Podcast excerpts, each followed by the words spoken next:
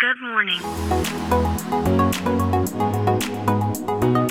Bom dia, Califórnia, bom dia, Brasil. Aqui quem fala é Felipe Janetti, diretamente de Palo Alto, Califórnia, no coração do Vale do Silício.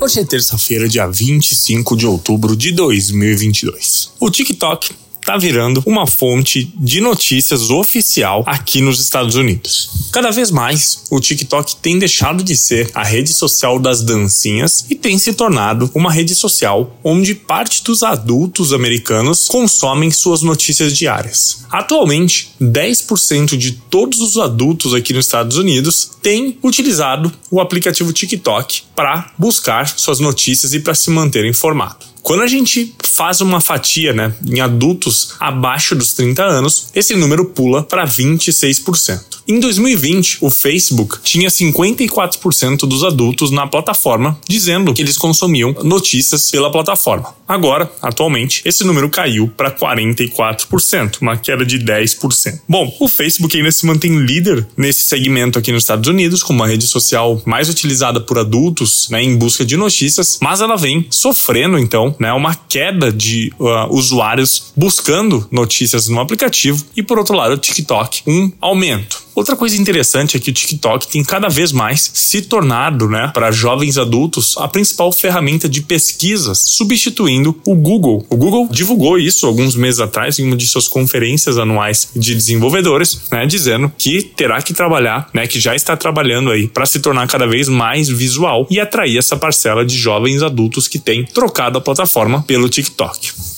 Bom, não é surpresa para ninguém que o TikTok tem ganho boa parte do mercado das gigantes de tecnologia aqui do Vale do Silício, principalmente Google e Meta, né, a mãe do Facebook, e que as empresas têm se mexido, né, tanto o Google quanto a Meta têm se mexido, né, entendido como que podem reverter esse crescimento do TikTok e essas perdas que eles têm tido, né, de usuários de usabilidade nas suas plataformas. A Meta apostando muito no metaverso, apostando aí bilhões de dólares anuais, e o Google apostando aí né, em um redesenho da sua experiência do consumidor. Ainda é incerto a gente dizer se o TikTok vai ser a principal ferramenta, né, num curto ou médio prazo, mas a curva indica, né, a curva de crescimento indica que cada vez mais ela se aproxima dessas gigantescas e cada vez mais rouba o espaço. Bom, então é isso. A gente fica por aqui. Amanhã tem mais. Tchau.